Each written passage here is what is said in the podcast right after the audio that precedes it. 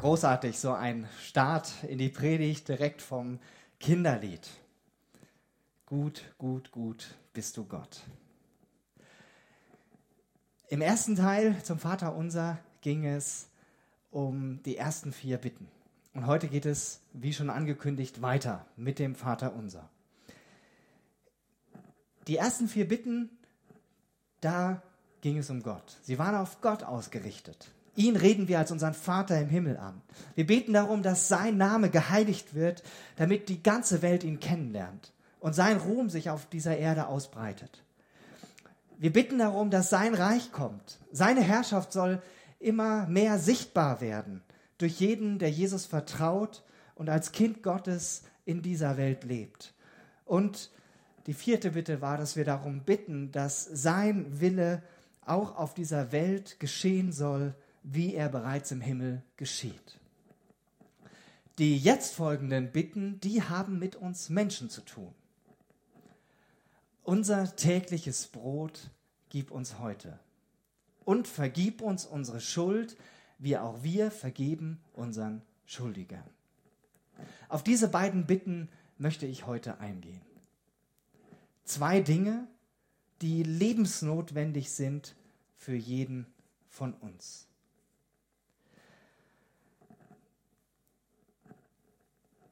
Unser tägliches Brot gib uns heute. Diese Bitte, die geht uns hier in Deutschland sehr leicht über die Lippen. An Brot, ich habe hier mal eins mitgebracht, das ist dauerhaltbar aus dem Kaufladen meiner Kinder. An Brot mangelt es uns in Deutschland wirklich nicht. Die Regale in den Supermärkten sind voll davon. Im Ausland gutes Brot zu finden, ist gar nicht so leicht. Und schon manch Bäcker deutscher Herkunft, äh, versteht sich, hat sich im Ausland bereits mit deutschen Backwaren eine goldene Nase verdient. Natürlich geht es bei dieser Bitte um viel mehr als um Brot. Es geht um unsere tägliche Versorgung, um das, was unser Körper zum Leben benötigt. Und gleichzeitig geht es bei dieser Bitte um denjenigen, der uns täglich neu versorgt. Diese Bitte lautet nicht, ich will jeden Tag so viel haben, wie ich will, sondern gib uns heute unser tägliches Brot. Oder wie man auch übersetzen kann, bitte gib uns unser Brot für den kommenden Tag. Diese Bitte zeigt, wir können uns letztlich nicht selbst das geben, was wir zum Leben brauchen. Und es betrifft nicht nur den Bereich von Essen und Trinken. Hier fällt natürlich auch die Gesundheitsversorgung mit rein und auch die finanzielle Versorgung.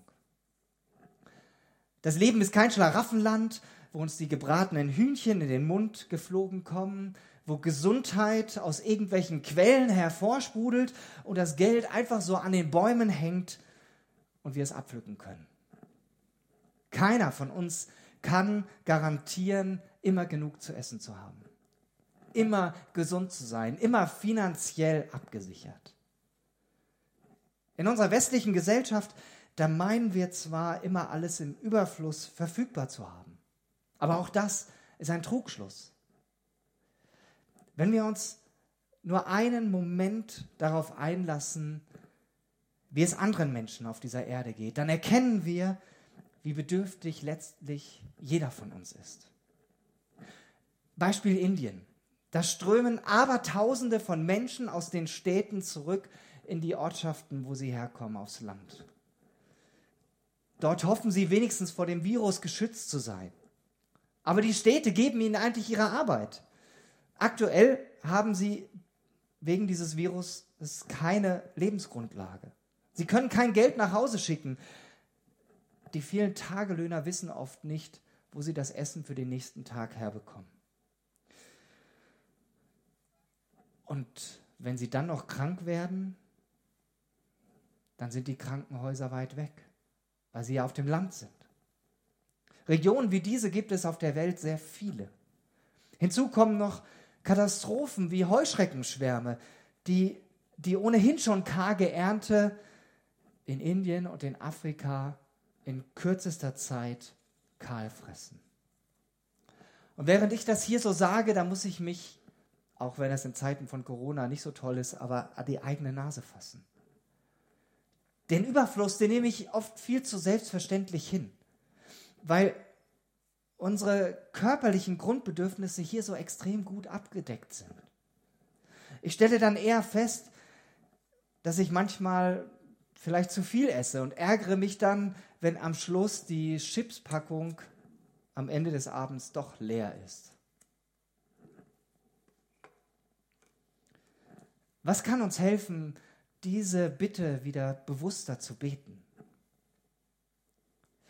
Was wir brauchen dafür ist ein altmodischer Begriff. Demut. Für diese Bitte benötigen wir die, diese innere Haltung, dass wir damit ausdrücken, du Gott bist mein Versorger. Ich kann mich nicht selbst versorgen. Und dazu noch die Einsicht, alles, was ich habe, wie wir das gerade in diesem Lied gehört und gesungen haben, alles, was ich habe, das bekomme ich letztlich von außen zur Verfügung gestellt, von Gott. Die meisten von uns haben irgendein Einkommen, sei es Gehalt, Lohn, Pension und so weiter. Aber auch das ist nicht selbstverständlich. Und wenn das Einkommen durch Kurzarbeit, wie es aktuell sieben Millionen Deutschen geht, und durch drohende Arbeitslosigkeit, wie bei den zig Millionen Arbeitslosen in Amerika, die dazugekommen sind in den letzten Monaten, wenn dann das Einkommen droht wegzufallen, dann merkt man, wie wenig wir das selbst in der Hand haben. Und wir können noch so gut sein und den Job verlieren. Wir haben auch nur einen ganz kleinen Einfluss darauf, dass das Prinzip von Saat und Ernte funktioniert. Die Trockenheit in diesem Frühling, die zeigt uns erneut und den Bauern ganz besonders, dass wir das Wetter nur beobachten können, aber nicht machen. Dankbarkeit ist ein weiterer Schlüssel für diese Bitte.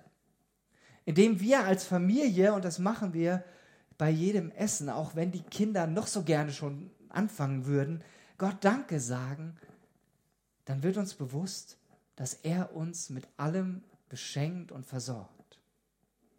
So ein einfaches Tischgebet. Vater, segne diese Speise uns zur Kraft und dir zum Preise. Denn er ist unser Vater im Himmel. Der weiß, dass wir Nahrung zum Leben brauchen. Er ist unser Vater im Himmel und er ist nicht knauserig. Er gibt gerne und er gönnt uns das alles, was wir hier in Deutschland so in Hülle und Fülle haben. Ich lade dich jetzt ein. Schließ kurz die Augen. Und dabei kannst du deinem Vater im Himmel jetzt Danke sagen. Du kannst dafür die Worte nutzen, die, die ich jetzt als Gebet spreche. Ich lasse bewusst ein bisschen Zeit dazwischen. Danke, dass du mein Versorger bist. Danke für das Privileg, in einem Land zu leben, in dem wir so gut abgesichert sind mit unzähligen Einkaufsmöglichkeiten, einem guten Gesundheitssystem und einer soliden Wirtschaft. Danke für das, womit du mich heute schon beschenkt hast. Ich vertraue dir, dass du mich auch weiterhin versorgen wirst.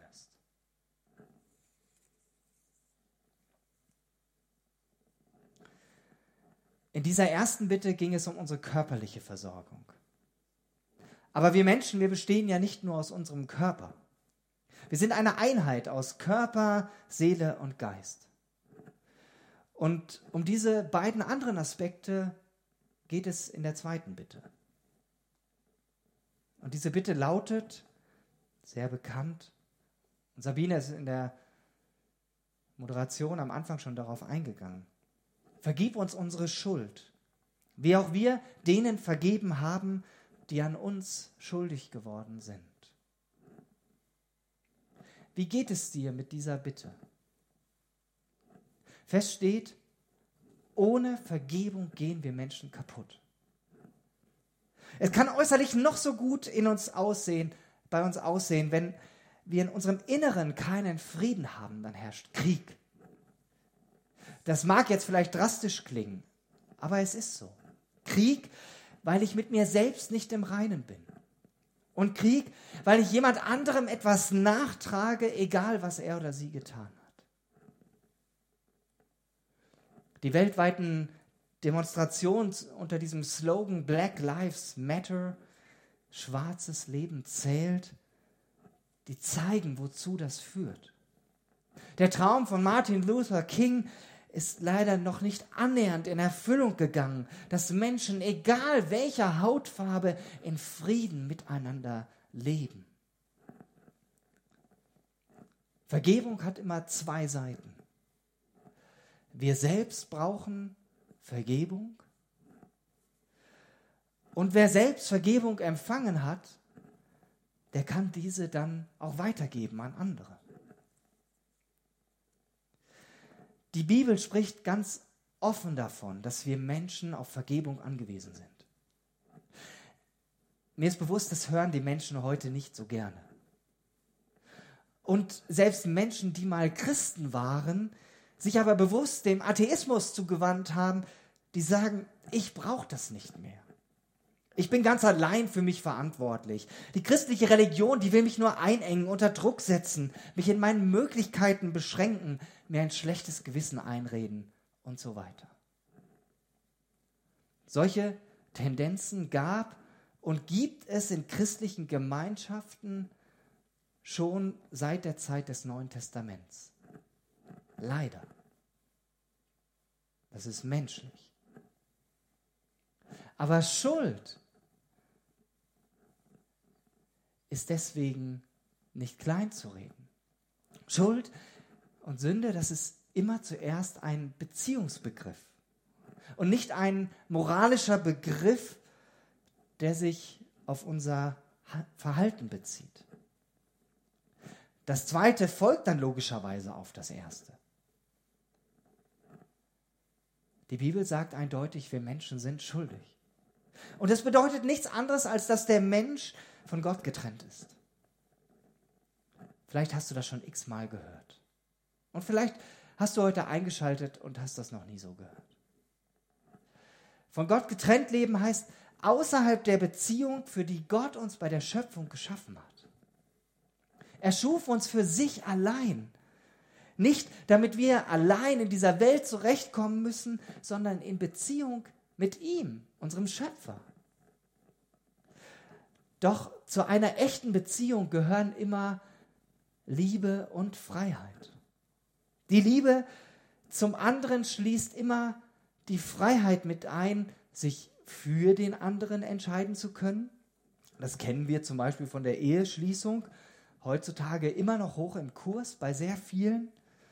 Und vor über zwölfeinhalb Jahren haben meine Frau und ich gegenseitig ganz bewusst Ja zueinander gesagt.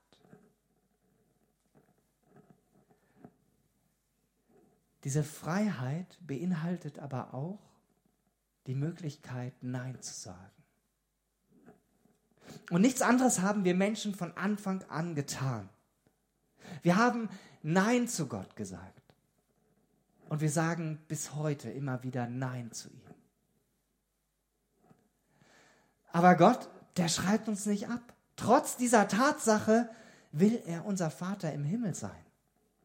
Er, der heilige Gott, will etwas mit dir und mir zu tun haben. Er will mit uns zusammen sein. Die ganze Bibel ist ein Zeugnis dafür, wie Gott als Vater uns Menschen wieder in diese Beziehung zu ihm ermöglicht. Bereits im Alten Testament beschreibt der Prophet Micha Gottes Ausweg für unsere Schuld. Ich lese das mal vor. Die Bibelstelle könnt ihr hier sehen. Micha 7, 18 bis 19. Herr, wo sonst gibt es einen Gott wie dich? Allen, die von deinem Volk übrig geblieben sind, vergibst du ihre Schuld und gehst über ihre Verfehlungen hinweg.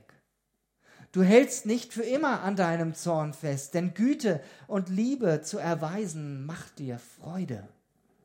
Du wirst mit uns Erbarmen haben und alle unsere Schuld wegschaffen. Du wirst sie in das Meer werfen, dort, wo es am tiefsten ist. Wenn Gott uns vergibt, dann löscht er all unsere Schuld. Er drückt die Delete-Taste, die wir so gut vom Computer kennen und die man sich früher bei den Schreibmaschinen ersehnt hat. Er macht Tabula rasa. Wir sind dann vor ihm wieder wie ein weißes Blatt Papier, mit dem er neu anfängt, seine Geschichte zu schreiben. Im Gegensatz zu den meisten Menschen kann Gott Schuld komplett vergessen. Nicht, weil er etwa alt, senil und vergesslich ist. Nein. Wenn Gott vergibt, dann behandelt er uns so, als hätten wir nie gesündigt. Und wir brauchen nie die Angst haben, dass er irgendwann einmal unser Sündenregister rausziehen wird und zückt und uns dann vorhält und sagt, das und das hast du alles gemacht.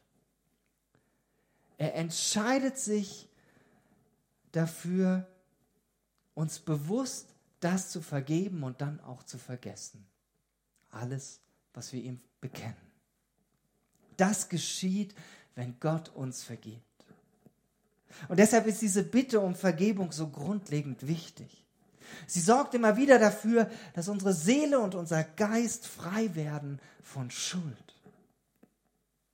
Diese Bitte ist wie der Katalysator beim Auto, der die schlechte Luft filtert, damit die Motorabgase nicht eins zu eins in die Umwelt gelangen. Nur mit dem Unterschied, dass dieser viel besser wirkt als jede Abschalteinrichtung. Und wenn wir verstehen, wie weitreichend Gott uns vergibt, dann merken wir, wie wichtig es ist, dass wir selbst auch anderen vergeben. Ich bin vom Typ her niemanden, der jemandem etwas lange nachträgt. Ich kann anderen schnell vergeben und das dann auch wieder vergessen. Ich meine das dann wirklich so. Und oft erinnere ich mich gar nicht mehr an Dinge, die vorgefallen sind. Aber es fällt mir manchmal schwer, mir selbst zu vergeben. Jeder von uns lebt ja auch in Beziehung zu sich selbst. Und wenn wir uns bewusst werden, was wir durch unser schuldhaftes Verhalten angerichtet haben, dann trifft, so geht mir das jedenfalls so, dann trifft mich das manchmal sehr tief. Und dann kann es sein, dass sich dieser Gedanke einschleicht, dass mir das nicht vergeben werden kann.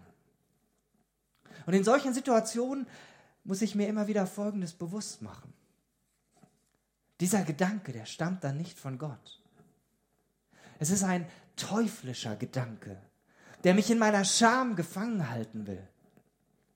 Aber auch für mich gilt, wenn Gott mir alles vergibt, dann bin ich frei, auch mir selbst zu vergeben. Die gute Nachricht ist, das gilt auch für dich. Zum Schluss möchte ich dir noch eine Geschichte erzählen, die heute in meinem Andachtsbuch stand. Ein Junge wohnte in einer kleinen Stadt am Meer. Er konnte gut mit Holz umgehen und er schnitzte eines Tages ein kleines Boot. Er machte Segel an das Boot dran und es konnte wirklich schwimmen.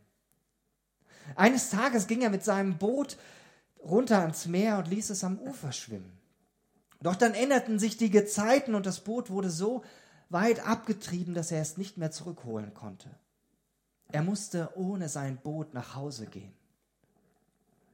Der Wind drehte sich wieder, die Gezeiten, Gezeiten änderten sich erneut und das Boot wurde an Land geschwemmt. Ein Mann, der am Strand spazieren ging, der fand es, fasste es, hob es auf und sagte und sah, dass es sehr schön geschnitzt war.